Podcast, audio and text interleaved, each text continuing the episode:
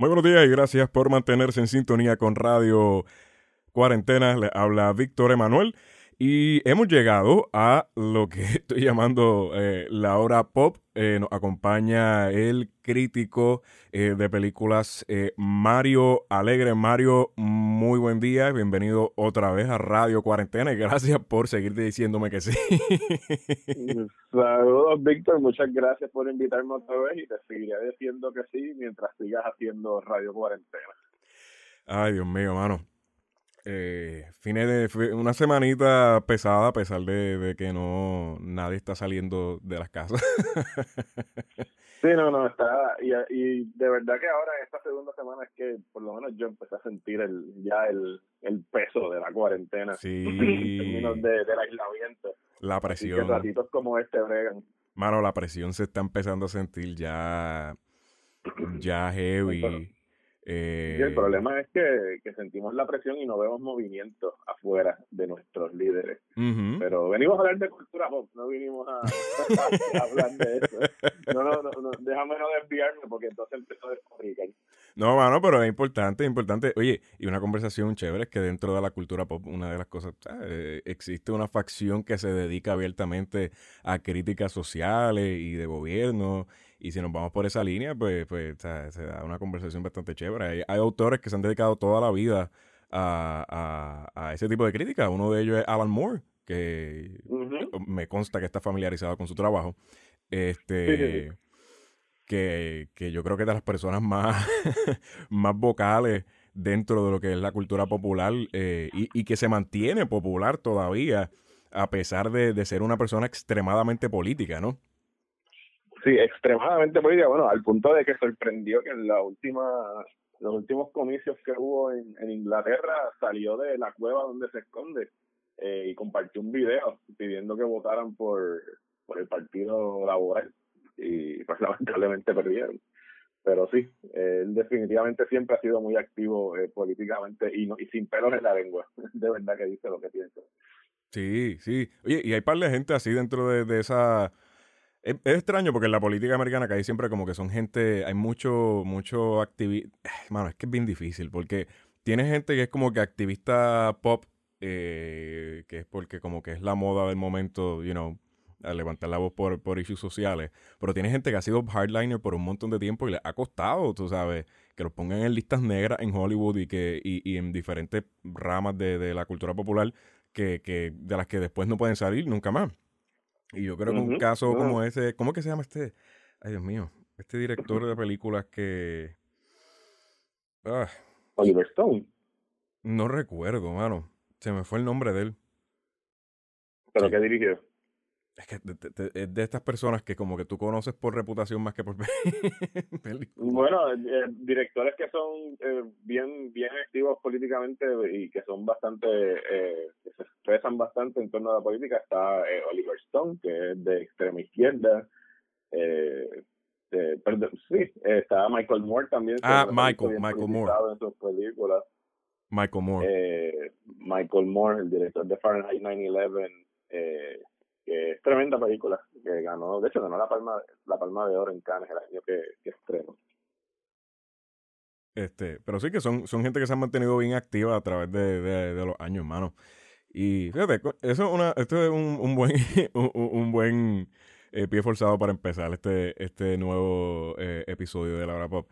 Eh, hablar un poquito entonces de, de, de, ese tipo de espacios dentro, o yo creo que hay una tendencia reforzada precisamente por, por los overlords que nos controlan desde Hollywood, eh, de que la cultura pop al ser, debe ser algo exclusivamente comercial y se han encargado por muchos años de separar lo político de, de lo popular y resulta en muchas ocasiones en gente terminando siendo eh, blacklisted que pierden sus carreras eh, eh, por tener una voz eh, política y se traducen todas las escenas de, de, el arte. Y yo creo que uno de los primeros lugares donde eso se vio y se empezó a ver la influencia gubernamental en, en tratar de controlar eso fue en los cómics. Eh, en los cómics, sí. Sí, con el, ¿cómo se llama? El Comic Authority. Correcto, correcto. Sí, eso fue, fue consuelo más o menos de esa época durante la Guerra Fría, que mientras estaba sucediendo eso en los cómics, que es una vez más pues el gobierno tratando de, de controlar qué es lo que se publica y, y censurar eh, de cierta manera a estos artistas, mientras tanto en el cine estaba ocurriendo lo que es el, el McCarthyism, que era con el senador Joseph McCarthy y la lista negra, donde estaban poniendo supuestamente a todos estos cineastas eh, y actores y artistas que, que pues, consideraban comunistas. Y de ahí sale, en parte se vio en la película de Trumbo, que, que fue interpretada por eh, Brian Cranston, el de Breaking Bad.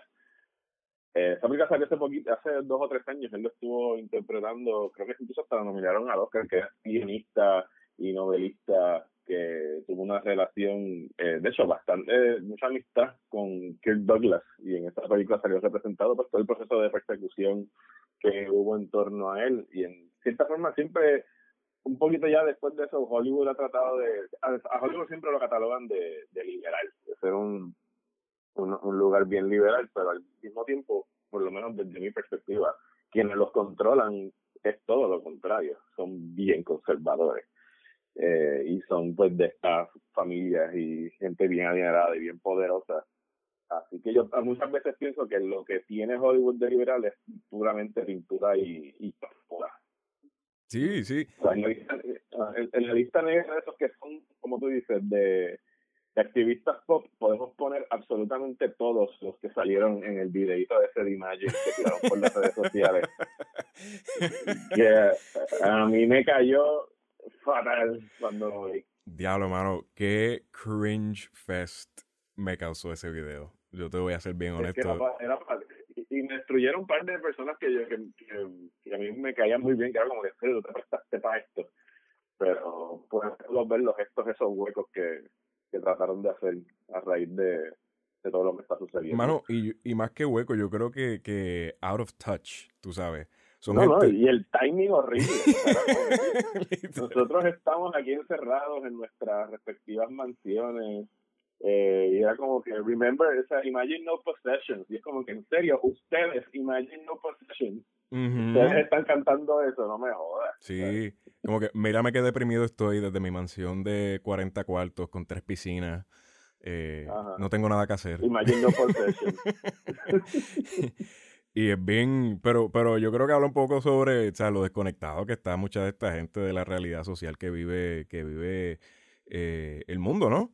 Eh, fuera de, de, esos espacios. Y, y, igual que tú, me sorprendió ver a muchas personas allí diciendo, o sea, uno piensa como wow, de verdad, esta persona se prestó para esto. Y ahí te das cuenta de pues, que el tipo de solidaridad de clase que existe en los upper levels, ¿no? Entre esa misma gente que se defiende y que piensa todo igual y que, hermano, o sea, no, no, no. Hay que también empezar a dejar de, deificar y de. No, that's not the word. Eh, idolatrar es la palabra. Eh, a, muchas de estas personas porque son humanos, ¿no? Y, y tienen sus fallas. Eh, muchas de esas fallas son políticas a, nivel de, de, pues, o sea, de gente que está bien al garete. Y tiene, y tiene gente en todos los extremos. Porque tiene gente bien liberal pop eh, por un lado, me tirando como que medio ahí para la izquierda centrista, y de momento tiene gente de la extrema derecha, como el país de, Angelina Jolie, que es como que un trompista rajatabla de que hace videos súper al garete apoyando a Trump. Que son súper scary, by the way. sí, sí, sí, sí, sí. No, definitivo. De verdad que sí. Este. Pero es un aspecto que no se habla mucho, ¿no? Y, yo creo que precisamente es, es por eso eh, que, que y, es un discurso controlado, pues por obviamente los intereses eh, de Hollywood y, de todos estos altos funcionarios eh, completamente adinerados. Y la razón por la cual el discurso, o sea, hay que, hay que separar un poco. Hay gente dentro de estos espacios que sí en efecto es bien... es gente con mucha conciencia política y que hacen trabajo precisamente de, orientado a eso. Este, pero hay otras compañías grandes que lo hacen por, porque vende, ¿no? E, e, el, liberalismo eh, eh, así bien pop vende. Y tú pones un mensaje bien breve que orientado a, alguna algún aspecto de esta política liberal y la gente pues pierde la cabeza, ¿no? Que es lo que pasó. Sí, sí. ¿Con quién, ¿Con quién, perdón?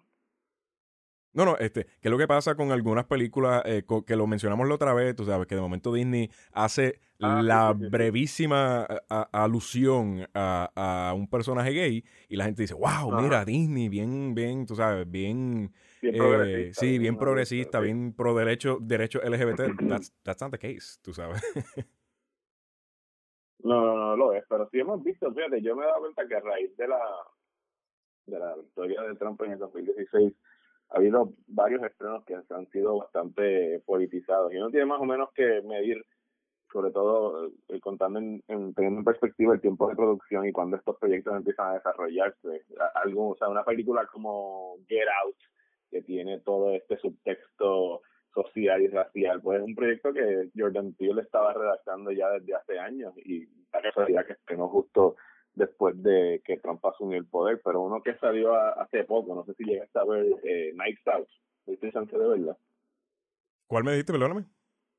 Knives Out. Ah, esa es la de Ryan Johnson, ¿verdad? Mano, no la llegué a ver, leí los reviews y estaba loco por verla y, y como que nunca nunca saqué tiempo para, para irla a ver. Es bien buena, es excelente. Es básicamente es un, es un whodunit, es un misterio, es como jugar club, ¿sabes? ¿Qué fue lo que ocurrió? ¿Quién mató al viejo en la mansión? Pero que la película tiene pues un subtexto bien político y bien atacando la política migratoria de Trump que no esconde en ningún momento porque la familia eh, protagónica eh, pues es una familia pudiente que tira obviamente hay unos que se expresan bien abiertos apoyando el gobierno de Trump versus que la protagonista de la película es esta sirvienta interpretada perdón esta enfermera interpretada por Ana de Armas que es una, una inmigrante latina y pues nada, la, la, la, porque eh, está bien, bien divertida, pero que no yo eh, reciente que él estuvo trabajando creo que poquito después de que hizo eh, The Last Jedi. Esa película, de nuevo, me la recomendaron para de, par de amistades. Y, y yo creo que pertenece a una onda que salió en este finales del 2019 y principios del 20 ahora, de par de películas así un poquito más eh, politically oriented. Y de hecho, la ganadora del Oscar de este año es una película precisamente con un subtexto político bien, bien, este, bien fuerte, ¿no? Parasite es una de estas películas que te pone el, el, problema social en tu cara, ¿no? No es como que it's not the background, es parte de la trama de la película. Eh, sí, no, la, la, desigualdad económica, las diferencias de las estratas sociales, no, no, podría ser más in your face con lo que se está diciendo, solo que lo pinta de una manera que por lo menos a mí me estremeció mucho, porque yo la, yo la, yo vi esa película, creo que fue para agosto septiembre del año pasado, y, y siguiendo instrucciones de lo que había leído en los comentarios en redes sociales, que la gente lo que decía era, mira, no vean nada, no, no lean nada, porque la mejor manera de disfrutar esta película es llevándote la sorpresa. Y en realidad, el jueguito que ella hace, o sea, no, no lo voy a chotear aquí porque no quiero dañarse a nadie que, que pudiese verla específicamente, incluso ahora en la cuarentena, la pueden alquilar, creo que está por ahí en cinco pesos para, para alquiler y es un peliculón. O sea, para mí es una de las mejores películas de la década que recién concluyó pero que se, se centra específicamente en eso, en dos familias, una de clase baja, una de clase alta, y cómo sus caminos se intersecan y forman esta olla de presión que cuando explota, explota. Y que se nota que es algo global, porque esto tenemos, esto es una película de, de Corea del Sur y que es algo que está bien marcado y que, y que ha retomado varias veces el director Bong Joon-ho en su filmografía, porque Snowpiercer es otra que también eh, trabaja bien literalmente con eso. Eh, eso está disponible en Netflix, si no, si no la han visto. Que, ¿No tú la, has tenido chance de verla? ¿No, Piercer? No, no, no, la, no tengo chance de verla. Búscala, cuando tengas búscala, porque es acerca de este mundo donde ya pues lo, en vez de tener, como se dice, lo que estamos esperando el calentamiento global, lo que tenemos es una era fría nueva donde hay este tren que se la pasa dando la vuelta alrededor del globo y pues los vagones están divididos específicamente como si fueran las estratas sociales. Al fondo están los trabajadores, al frente está la clase élite y después acerca de una rebelión dentro de ese tren. Es buenísima, es bien ingeniosa esa película. Si te gustó Parasite, busca esa en, Netflix. Sí, que, queda apuntado definitivamente. Mira, hay un pana que nos escribe por Twitter, eh, don Víctor Ramos, Mario Alegre. El mejor call fue el de Ricky Gervais en los Oscars, que dijo que la gente de Hollywood no puede hablar de un bueno, aquí una palabra mala, no la voy a decir al aire, porque ellos hablan desde el privilegio. Y sí, mano, eh, esa, esa, es la realidad de, de, de... A mí me encanta cuando Ricky Gervais se lo restría en la cara, como que todos ustedes, la élite de Hollywood, viniendo aquí a pontificar en este podio sobre vamos a hacer esto y aquello, cuando en realidad viven esto mismo, lo que él dice, una vida de privilegios, no tienen idea de lo que están hablando. Sí, es bien fácil, tú sabes, como que look down on people y tratar de, de imponer un...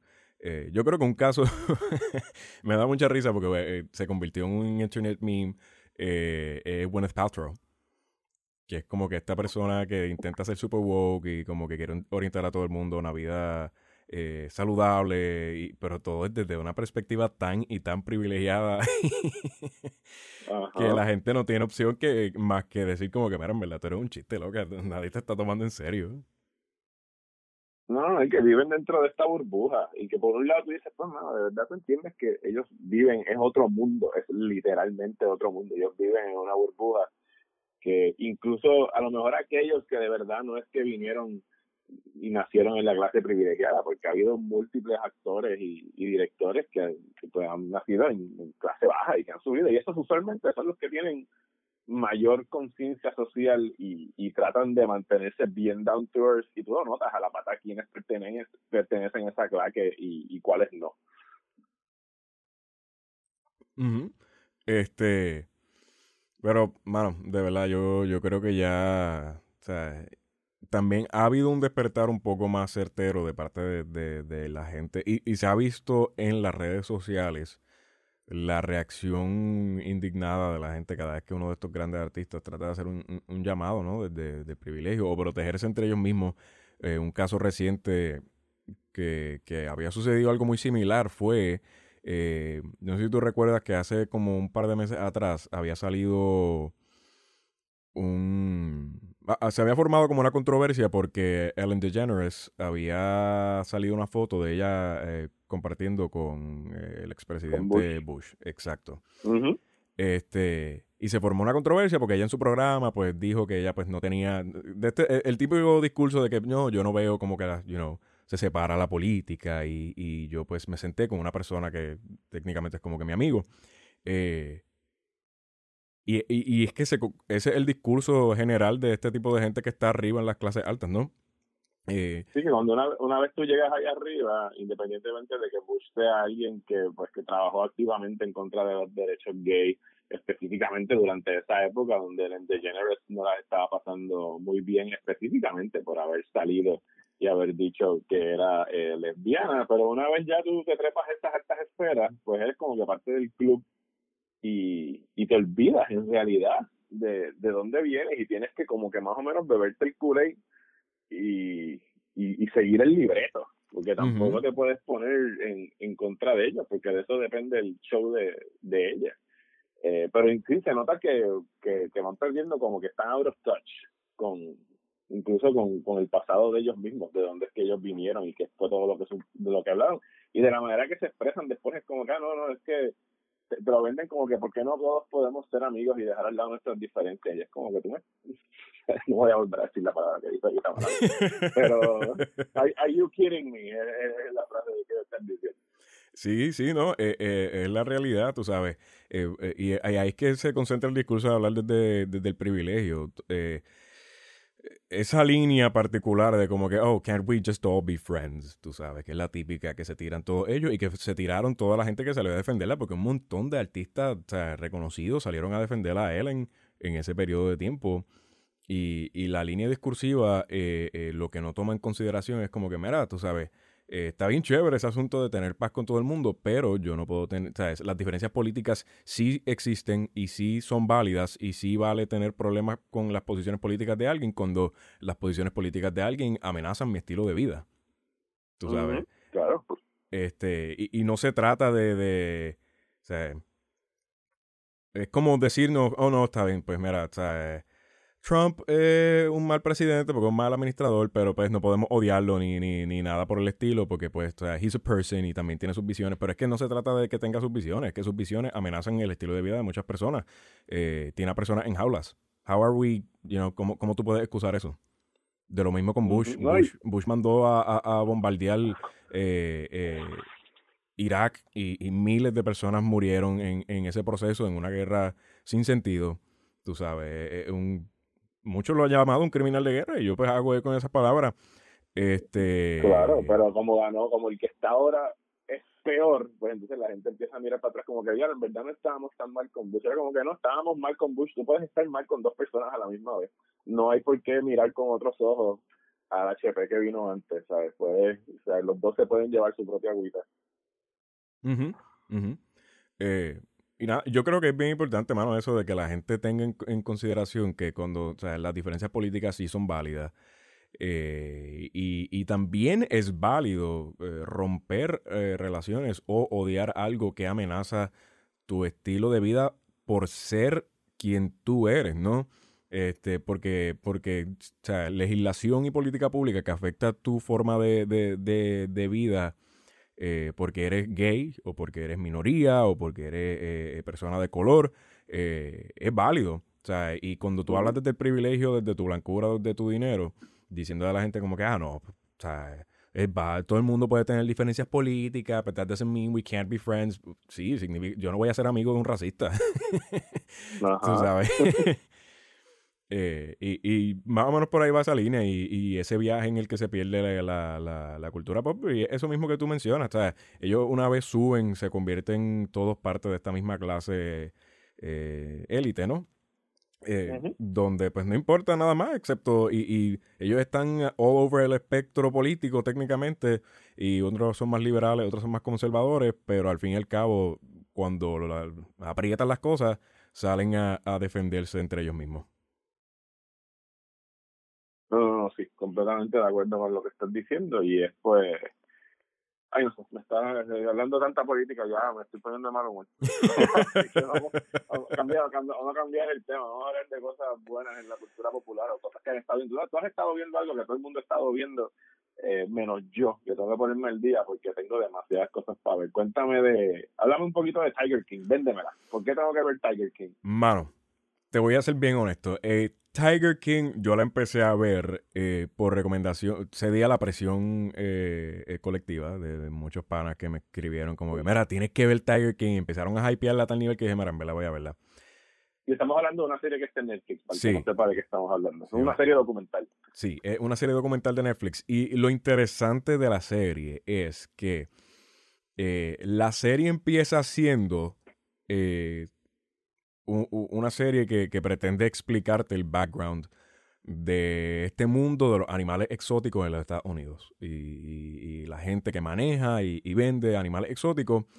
Y out of the, o sea, out of the bag, it seems como esta serie bastante ordinaria de como que, ok, chévere, vamos a ver un poquito de investigación detrás de esto. Eh, pero en medio de, la grabación de, este, de este documental, se convierte básicamente en un tipo de thriller. este. Eh, porque, y esto es parte del plot point, ¿no? Este, porque el, eh, el personaje, la persona principal, que, que es como que eh, el, objeto de la, de la serie y del documental, es acusado de mandar a matar a alguien. Sí, que es este coleccionista de gatos que tiene un, zoológico, un parque de Exotic Animal Park que se llama Joseph Maldonado Passage. Sí. Joe Exotic, es que le dicen. Joe Exotic, Joe Exotic. Y mano, mientras tú estás viendo la serie, eh, el documental, siguen, eh, eh, o sea, cada episodio es una nueva aventura, no sé ni cómo explicarlo. Este, ¿tú sabes la emoción que tú no sentiste cuando viste The Mandalorian? Cuando vi que, perdón. ¿Tú sabes la emoción que no sentiste cuando viste The Mandalorian? Ajá. Pues, esto, pues esto es todo lo opuesto.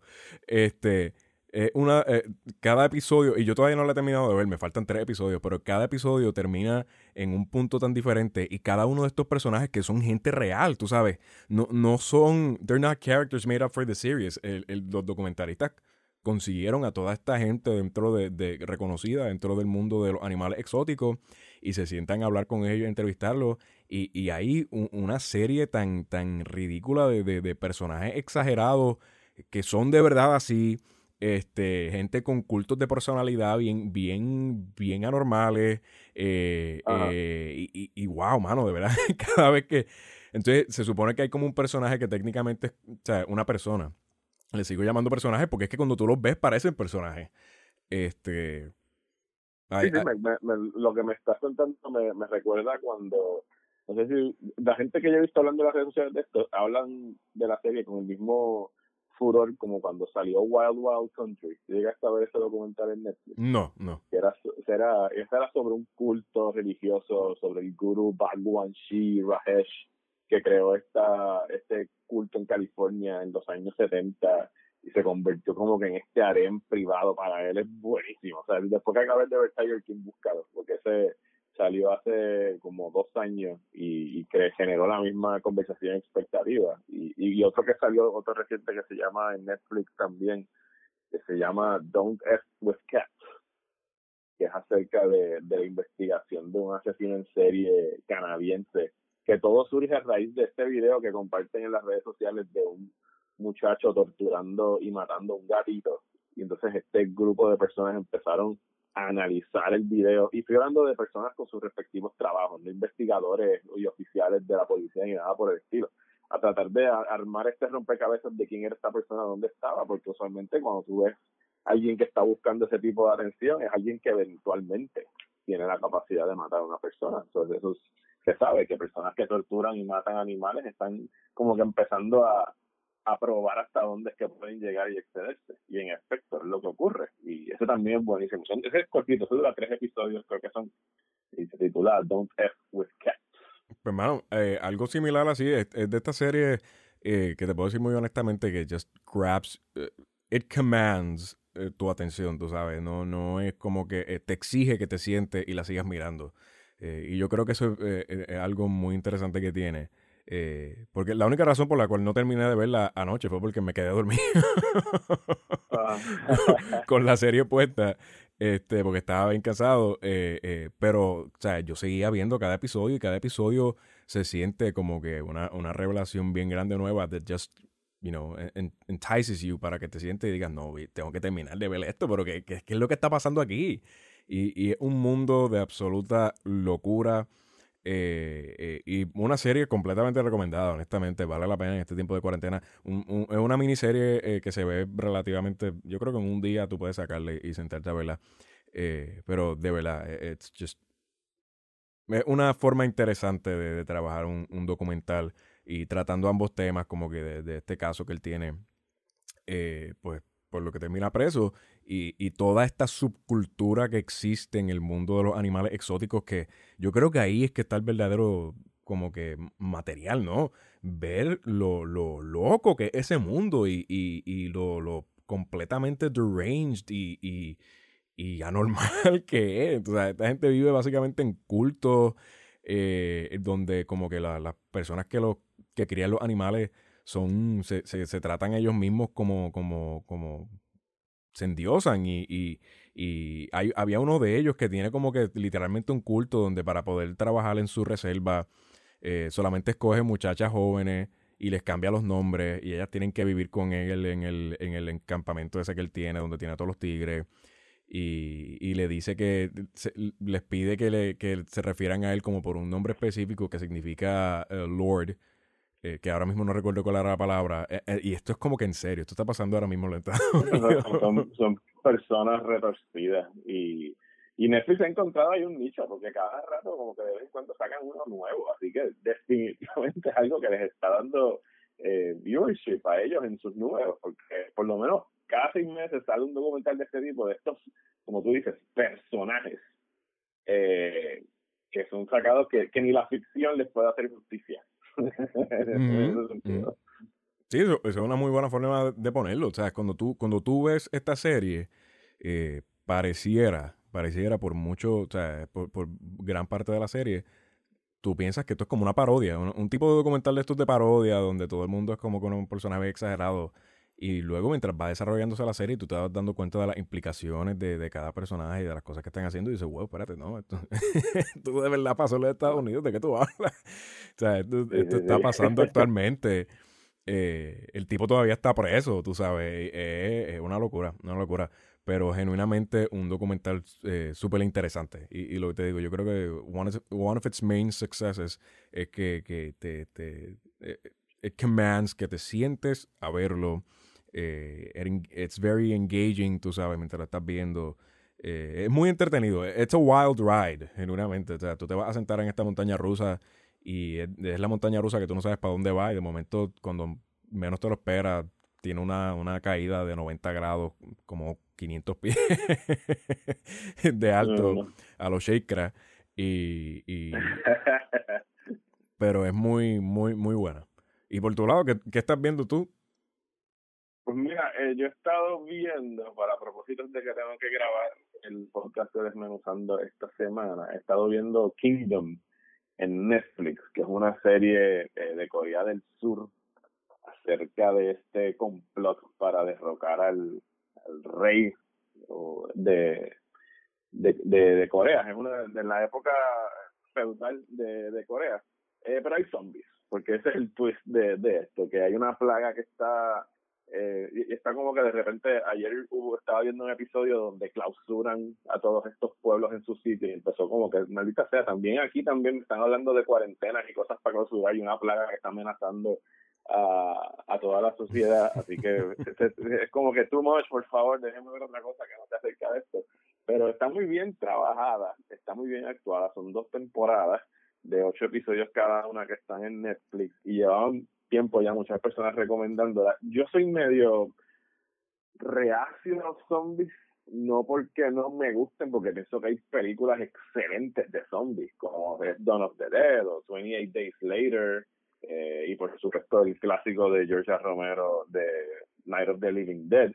Pero eh, creo que cuando en los últimos años, eh, con el con el auge de The Walking Dead, como que le he perdido un poquito el respeto a, los zombies y ya lo usan a veces como una muletilla. Eh, y esta le dan el twist a, al, al zombie de que en realidad solamente funcionan de noche, como que de día son muy completos, se tienen que esconder, no los mata el sol, pero como que no les gusta.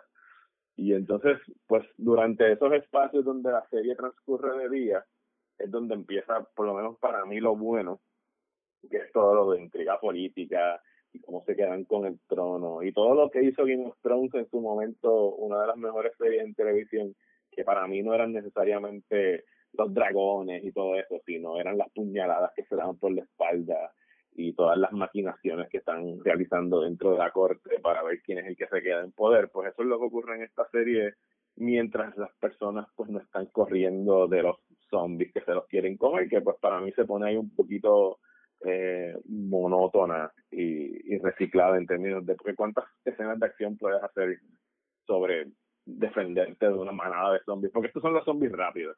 Y yo no sé cuál es tu opinión en torno a los zombies. Para mí me gustan los zombies lentos. Los zombies rápidos, no sé, pienso que es muy aburrido. Yo entiendo que es incluso hasta más amenazante cuando se van moviendo como esta masa lenta que va poquito a poco acercándote a ti, que son que estos que corren a toda prisa y se te caen encima y es como que no tienes manera de defenderte de ellos.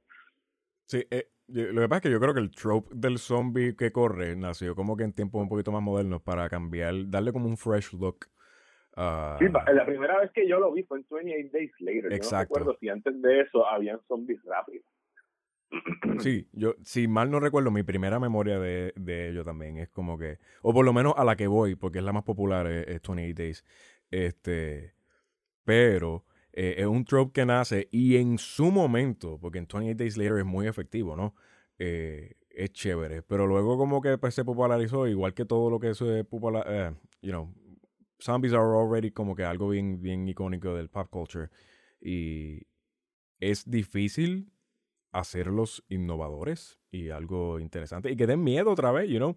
Ya a esta altura eh, uno ve tanta cosa de zombie que, que, que, es difícil que te llame la atención y por eso me, vendiste muy bien The Kingdom porque ya yo tengo ya yo tengo la X puesta sobre cosas que sean de zombie. En verdad yo no estoy viendo absolutamente nada relacionado a, a zombies precisamente porque ya aburre. Yo creo que uno de los casos más particulares es lo que pasó con The Walking Dead, mano.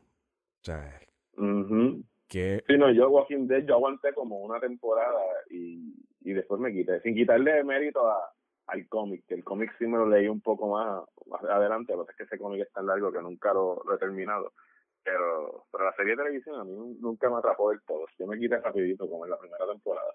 Hermano, yo caí en el hook de los primeros como tres seasons. Y de momento cuando yo empecé a ver como que este trope súper repetitivo, eh, y wow, ya ahora mismo la serie está, o sea, es un chicle estirado hasta más no poder.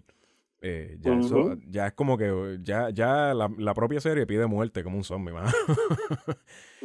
sí, no, y que, y que por lo que leí también empezó también a depender, como ocurrió en su momento, o sea, Game of Thrones cuando estrenó, y me pasó a mí mientras me leía las novelas, que yo me las había leído antes de, de que saliera la serie en el 2011, generó todo esto donde el, la expectativa era que en cualquier momento podían matar incluso al personaje principal, o a lo que tú pensabas que era el, el personaje principal.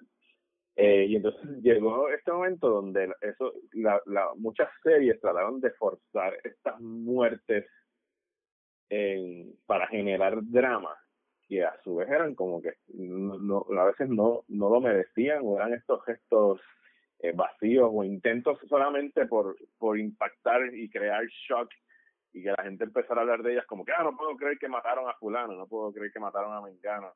Eh, y entonces no, no a veces muchas veces no se justificaba dramáticamente y lo hacían nada más que para eso, pues para llamar la atención.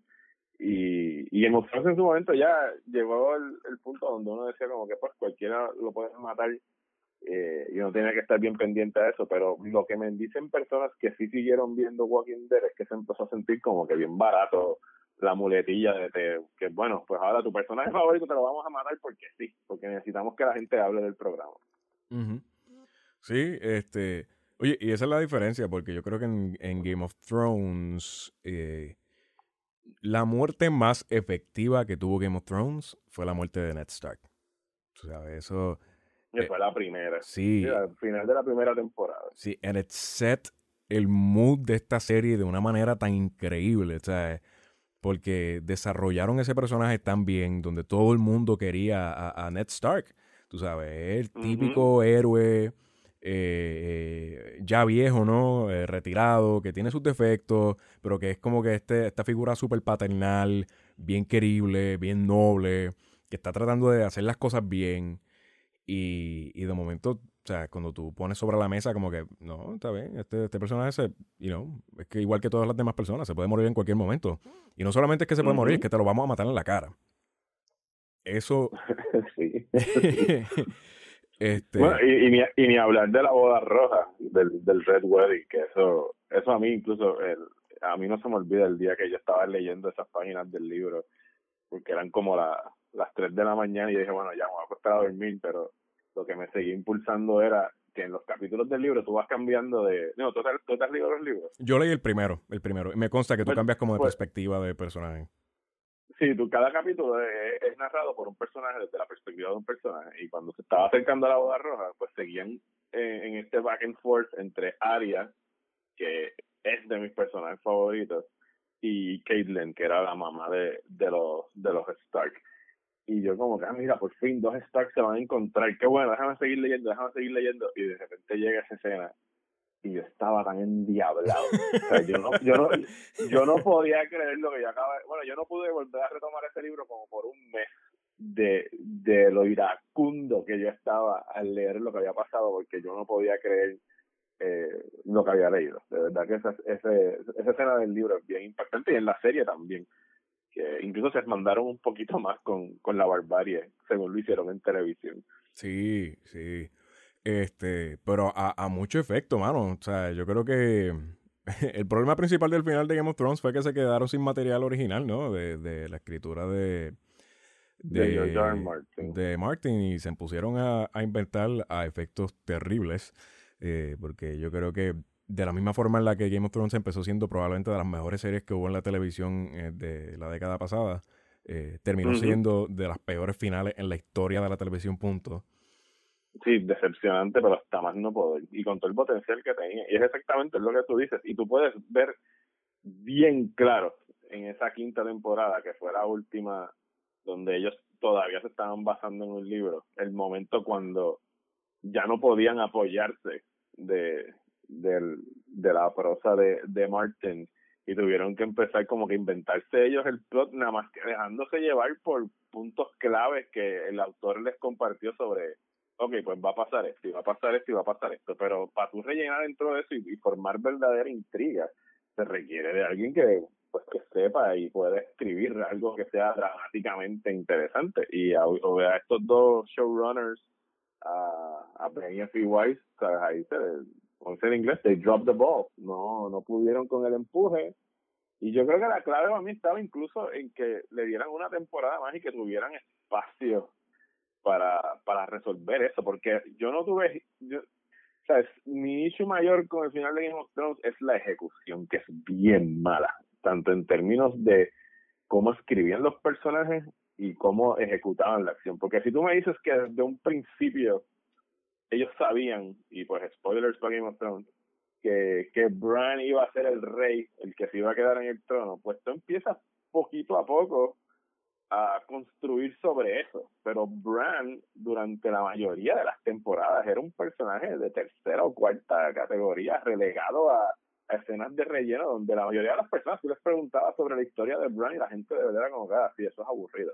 Mientras que en los libros Bran es la persona que siempre te mantiene al tanto informado del, del lore y la mitología y del pasado de, de Westeros. Y, y para mí fue eso, que el, la manera como ellos ejecutaron ese final, donde hubo esta mesa redonda y este conclave, donde de repente decidieron quién iba a ser el, el rey, pues fue bien soso. O sea, no era nada dramático ni cinemático, era como que ya, ocho años para esto, para este conclave, y que digan, pues este es el rey. el ganador del Juego de Tronos. Ajá, y ha sido escogido y ya, se acabó.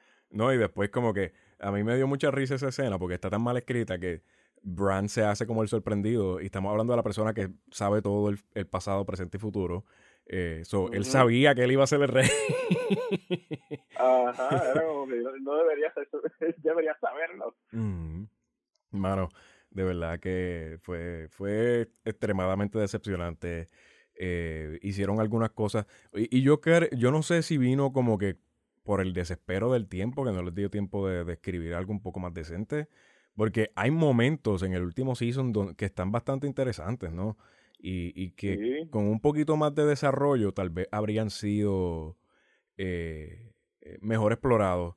Eh, pero hay cosas que se abandonaron por completo. Ellos querían, HBO quería más temporadas. ¿Cómo no lo van a querer? Si es el programa más, más pegado de la televisión. You históricamente, en rating, es una de las cosas más grandes que ha sucedido. Pero yo entiendo que ya estos dos eh, caballeros querían salirse, querían irse a hacer otras cosas, porque Netflix les estaba tirando chavos, porque el otro estudio de Star Wars les estaba tirando chavos que después se salieron, eh, y ya como que estaban cansados y no era de ellos, y, y de hecho ellos no han dado la cara desde que se acabó Game of Thrones, incluso a veces que los han invitado a paneles o, o Comic Cons y cosas así, hubo uno donde estaban anunciados y después se quitaron, o sea, ellos no han dado entrevistas que yo recuerde después de y eso ya va, vamos para casi el año de que estrenó la última temporada, se estrenó en abril.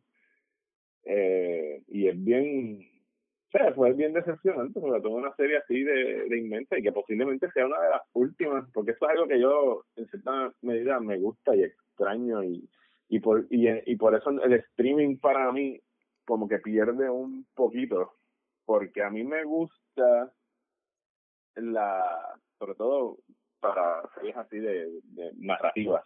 La serie que estrena, como que un día en específico, un capítulo. El binge watching de soltarte todos los episodios de cantazo, que es el modelo Netflix, que la mayoría de las, muchas de las plataformas están apartando del Disney Plus lo hace uno semanal, HBO lo seguirá haciendo uno semanal, Hulu lo está haciendo uno semanal con el acuerdo que tienen ahora en efecto.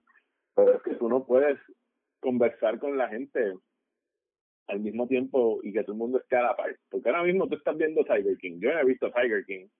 Eh, pero a lo mejor si Tiger King saliera un episodio a la semana, pues yo sí puedo hacer espacio para un episodio a la semana. Pero entonces si tú vas por el episodio 6 de Tiger King y yo voy por el 2, pues no podemos hablar de Tiger King. Porque entonces tú sabes, tú sabes cosas que yo no sé, entonces me puedes dañar la serie y eso para mí limita eh, la conversación alrededor de, de estos programas y, y también en términos de, de lo que se escribe de ellas y cómo se reseña en, los diferentes portales y las personas que se dedican a ellas. O sea, lo que le dicen el recap, que todos los lunes tú puedes leer el recap del episodio anterior de Game of Thrones o de lo que sea, pues había espacio para tú especular y teorizar y decir y, analizar debidamente el episodio como un solo episodio dentro de un todo versus el modelo del binge que más o menos tienes que reseñarlo de, de sopetón completo y no, no se presta para, para conversaciones. Yo sé que se presta muy bien para el consumo y, y para tener el, como el all you can eat buffet, pero para análisis crítico y cosas así no, no me fascina el hecho de que suelten todo de, de cantazo. Oye, mano, y, y comercialmente hablando también eh, es menos efectivo porque tú lo que haces es que pones a la gente a hablar de, de, tu serie o de tu contenido por un periodo bien específico de tiempo. Eh, Exacto. ¿Cuánto, ¿Cuántas semanas estuvimos hablando de Mandalorian? Oh, my God. 8, 9, 10. Sí. Eh, si Mandalorian lo hubiesen tirado, si Mandalorian, si Disney llegaba a tirar Mandalorian un viernes, los ocho episodios o lo que haya sido, el lunes, el martes ya nadie estaba hablando de Mandalorian. Entonces, y Baby, y Baby Yoda no hubiese sido el fenómeno que fue, porque hubiera sido como que, ah, mira, Baby Yoda, viste, sí, super cool, y dos o tres días hablando de Baby Yoda, y se acabó. Pero Baby Yoda fue tema trending por dos meses, cada vez que salió un episodio de Mandalorian. Una breve nota ahí. Cualquier persona que le diga Baby Yoda de Child de un psicópata, eh, no tengo pruebas, pero tampoco tengo dudas. sí, porque no es Yoda. Bueno, hasta que no le pongan un nombre a la especie que no tiene, porque Lucas nunca ha especificado yo creo cuál es el nombre de esa especie, pues le seguiremos diciendo Baby Yoda, porque no hay de otra. Exactamente. Que tuvo una discusión hace poco con un pana que de momento estábamos hablando de, de, de ese tema y salió el tema de Baby Yoda y de momento sale y para toda la conversación, como que no, no, es que es The Child. Y todo el mundo lo miró como que, mira, en verdad salté. Bye. Baby Yoda, se queda Baby Yoda y no me importa que digan los overlords de Disney, esto nos pertenece a nosotros porque nosotros le dimos el nombre, Baby Yoda. a, mí, a mí me acusaron por de, de, de, odiar a Baby Yoda. Yo no tengo ningún issue con Baby Yoda. Yo tenía issues de cómo la serie usaba a, la muletilla del Baby Yoda y era como que él usaban de escudo, era como que ponían a, este muñeco súper adorable eh, y como que para tapar pues las deficiencias que yo entiendo que habían en, en esa serie. Sí, sí, que bueno, ya vamos a entrar en territorio peligroso, pero que se chave. Yo, yo nos tenemos que atrever a hablar de esto. este, Así que fans de Star Wars que estén escuchando, en verdad, su odio alimenta nuestro ego. Eh, este, hay, hay varios issues con la serie de Mandalorian. Y, y, como fans de Star Wars que ambos somos, este, tiene unos puntos sólidos en términos de construcción de, de bueno, es que no, no, tiene ni construcción de mundo, porque ya está trabajando en un mundo construido, ¿no? Y yo creo que ese fue el fallo principal de la serie, que la serie partió de la premisa de tener que construir su mundo cuando ya su mundo estaba construido. Sí, ¿no? Y, que su público ya sabía cuál era el mundo. O sea, no tenías ni siquiera que explicárselo. eh, y que durante por lo menos esos primeros tres o cuatro episodios yo los encontré extremadamente tediosos. Y, y que el ellos estarse sosteniendo de todos estos tropos del west de la película del samurai, Entonces tú podías empezar a verle, yo empecé a identificar los primeros episodios como que, ah, mira, aquí están haciendo Butch Cassidy, ah, mira, aquí están haciendo eh, The Wild Bunch, ah, mira, aquí están haciendo Yojimbo, que es cuando llega el Mandalorian al pueblo y tiene que ayudar a ambas facciones de, en la película de, de Kurosawa. Y entonces, esos primeros tres o cuatro episodios giraban en torno a transportar al dicho Baby Yoda de punto A a punto B a punto C a punto B otra vez a punto A. Era como que a mí mi episodio favorito de Mandalorian fue el episodio que transcurrió dentro de, de la prisión espacial. Oh, sí, sí. porque para mí eso era exactamente lo que debía ser Mandalorian y lo que yo veía a la gente diciendo que era Mandalorian, pero yo no lo entendía de, de esa forma, que era eh, una serie eh, bien episódica que se remontaba como que a las series que yo veía de chamaquito como The 18 y estas que todo, o sea, tú resolvías todo el asunto con el personaje principal en un episodio. Y en este caso el episodio era pues el de sacar a esta persona eh, de la cárcel. Y tú tenías un principio, un medio y un final, salías satisfecho, habías conocido a los personajes de la semana, que eran estos tipos que estaban haciendo, incluso habían cambios de, de otros artistas famosos, pero tú sentías que tuviste una, por lo menos yo sentí que tuve una experiencia plena en un solo episodio, que también la duración era como que bien aleatoria, algunos duraban cuarenta y pico minutos, otros duraban treinta y dos, era como que no, no se definían cuál era la, duración, y versus los otros que eran, los episodios, el episodio se acababa, muchos de los episodios de Mandalorian se acababan, y era como que, ah, ya, e, esto fue todo, tengo que esperar una semana más para verlo dar tres pasos más en, en términos narrativos, no, no sentía que que, estaba bien escrito. Para mí eso fue una serie que la pensaron como que con, con binging en la mente, de que tú ibas a poner los verdes sopetón y después te los dividieron en cantitos. Por lo menos yo no acababa los episodios, sobre todo esos primeros cinco o seis, eh, satisfechos, porque no entendía que habían contado una historia completita ahí que yo pudiese sentir que era un bocado, no era un plato principal, como pueden ser otras series que, que trabajan, que sí las piensan como que pues esto es un episodio de una hora y vamos a darte suficiente drama para que tú sentiste que la semana de espera valió la pena. Mano, y si te soy completamente honesto, la única razón por la que, o sea, eh, no es una serie que, que, te invita a seguirla viendo. Eh, yo la seguí viendo, pero es porque este tipo, o sea, la seguí viendo por dos razones. Porque soy fan de Star Wars y pues obviamente todo lo que sale de Star Wars lo quiero ver.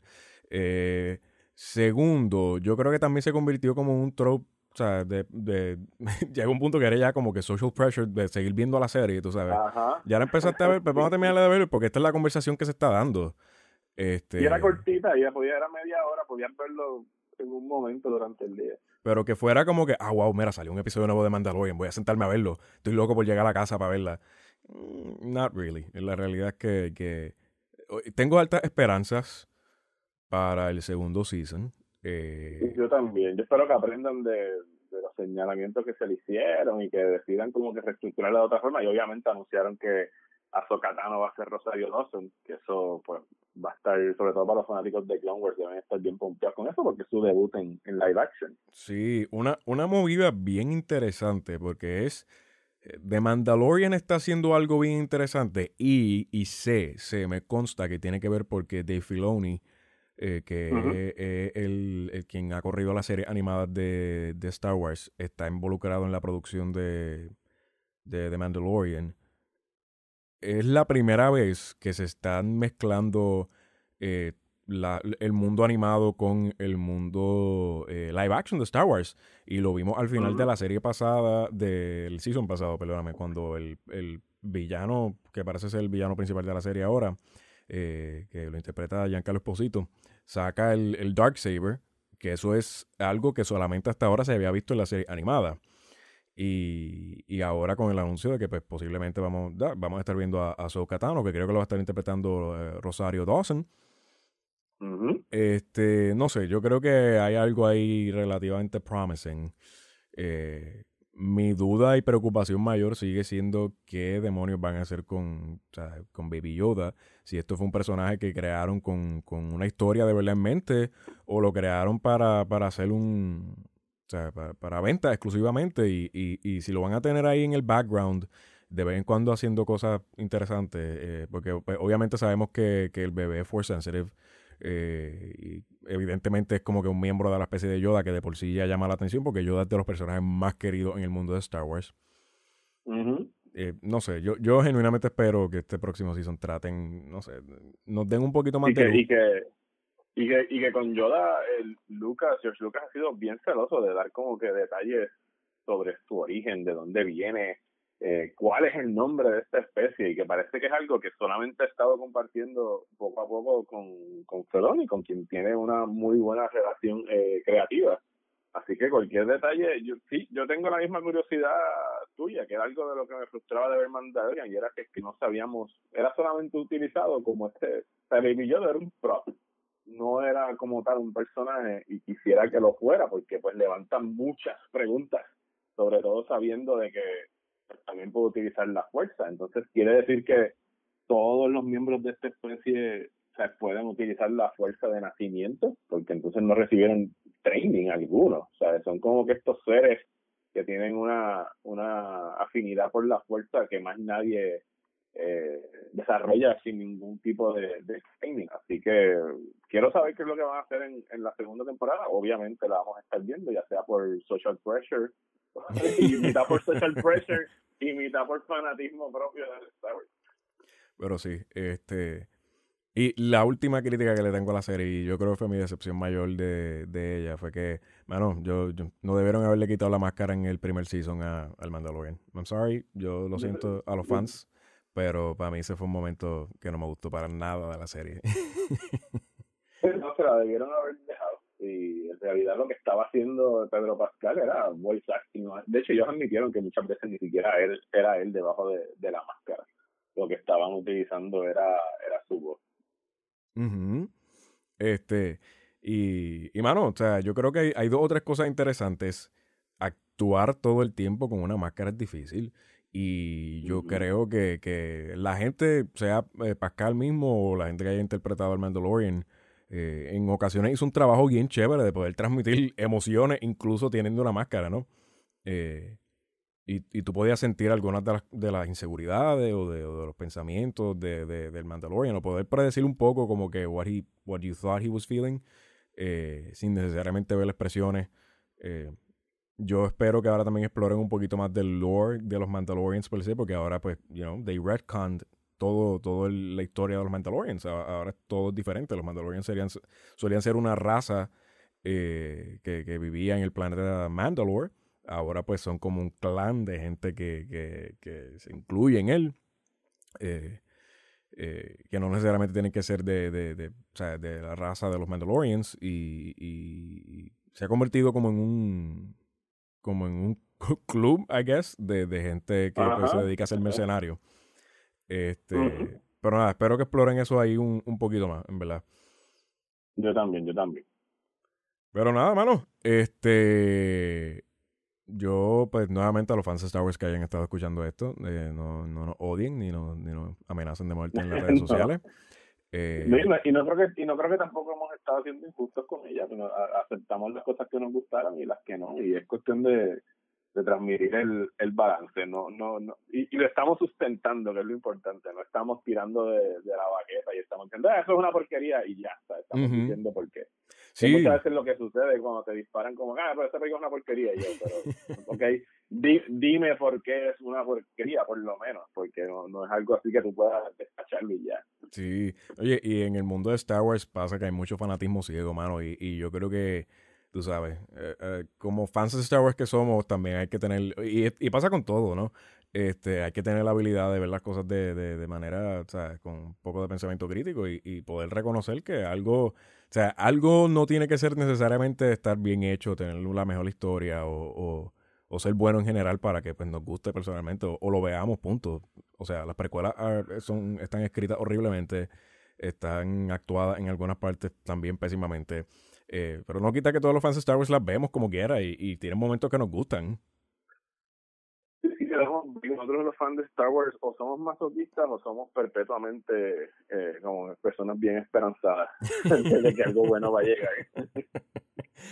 Ay, Dios mío, mano, sí, porque después de esa, de esa secuela, yo mi única esperanza son las series que quedan por ahí Ah, y, y, esperar que pues o sea, Disney deje de, de, mirarlo un poco y, y, Kathleen Kennedy dejen de estar mirándolo como una mierda para explotar y sacar todo el dinero posible que puedan de esta franquicia, de la cual estoy seguro que ya le recuperaron la inversión inicial que hicieron. sí, no, este y, y, y, por mucho. Sí, sí, tú sabes. Y ya ese parque de ellos también, o sea, es una cosa ridícula eh, y, y, han llenado todos los rides y antes de la crisis de, coronavirus, todas las rides de, Star Wars estaban booked. O sea, tú tenías que hacer reservaciones para poder montarte eh, en, en, en, en, los rides esos de ellos que crearon para ese mundo. Y de verdad que, o sea, con esa perspectiva completamente comercial, Ah, le han quitado un poco de la sustancia y, yo creo que muchos de los fans seguimos volviendo, a, pesar de que le han quitado la sustancia, yo creo que la razón por la que muchos fans seguimos volviendo a verla es por un aspecto de nostalgia, ¿no? De, de, pues, you know, tú lo llevas viendo desde que tú estás chamaquito, yo lo llevo viendo desde que yo estoy nenito.